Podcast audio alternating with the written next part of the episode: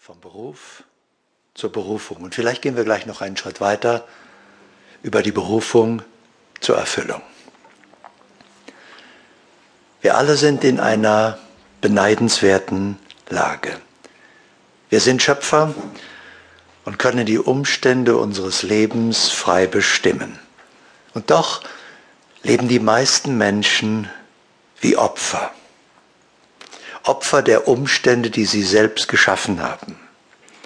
Wir richten uns nach den Gegebenheiten, orientieren uns an Tatsachen, dabei sind Tatsachen doch nur Sachen, die einmal so getan worden sind und die jederzeit anders getan werden könnten, also eigentlich unwichtig.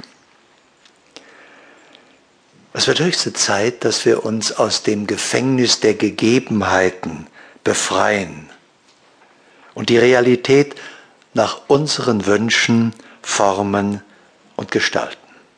Deswegen ist es auch völlig gleichgültig, in welch schwieriger Lage Sie sich vielleicht derzeit befinden, da Sie ja gleich hier beginnen können, diese Lage zu ändern, gehört sie zur Vergangenheit. Und die Vergangenheit ist sowas von vorbei. Die kommt ohnehin nie mehr wieder, sodass sie eigentlich uninteressant ist. Interessant ist das, was vor uns liegt.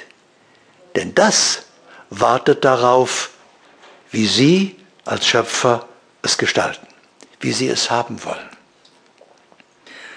Beginnen wir also gleich damit, unsere Berufung zu erkennen und zu verwirklichen als einen wichtigen Teil des Lebens und des Ziels, nämlich wirklich märchenhaft zu leben. Das heißt, wir sollten uns hier entscheiden, nicht mehr einer ungeliebten Tätigkeit nachzugehen, denn erfolgreich sein kann man nur, wo man mit dem Herzen dabei ist, wo es Freude macht. Und das ist auch unsere Berufung. Nebenberuflich sollten wir alle als Zukunftsdesigner tätig werden. Denn bisher planen viele ihren Urlaub sorgfältiger als ihr Leben. Für die meisten Menschen ist Leben etwas, das geschieht, während sie anderweitig beschäftigt sind. In Wirklichkeit haben wir alle ein Stipendium in der Schule des Lebens. Und der Arbeitsplatz ist gedacht als Ort der Freude und Selbstverwirklichung. Und dafür werden sie auch noch gut bezahlt, um das zu tun, was ihnen ohnehin am meisten Freude macht.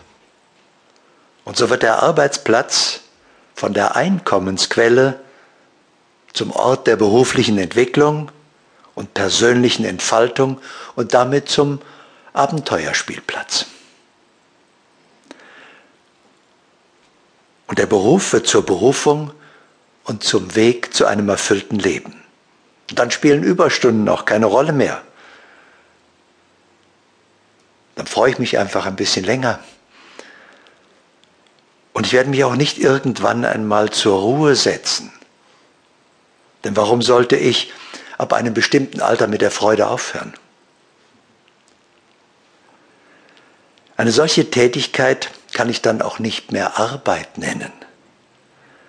Und deswegen sollten wir uns heute hier gleich jetzt entscheiden, nie mehr zu arbeiten, sondern ab sofort bezahlten Urlaub für immer zu nehmen. In einer Tätigkeit, die Ihnen wirklich Freude macht. Wir werden das miteinander herausfinden, den persönlichen Maßanzug für jeden Einzelnen heute, sodass Sie Ihre Berufung erkennen. Es ist nämlich eigentlich ganz einfach. Aber wer etwas ändern will, der muss natürlich etwas ändern. Und deswegen wäre es gut, wenn Sie bereit wären, gleich hier zu beginnen.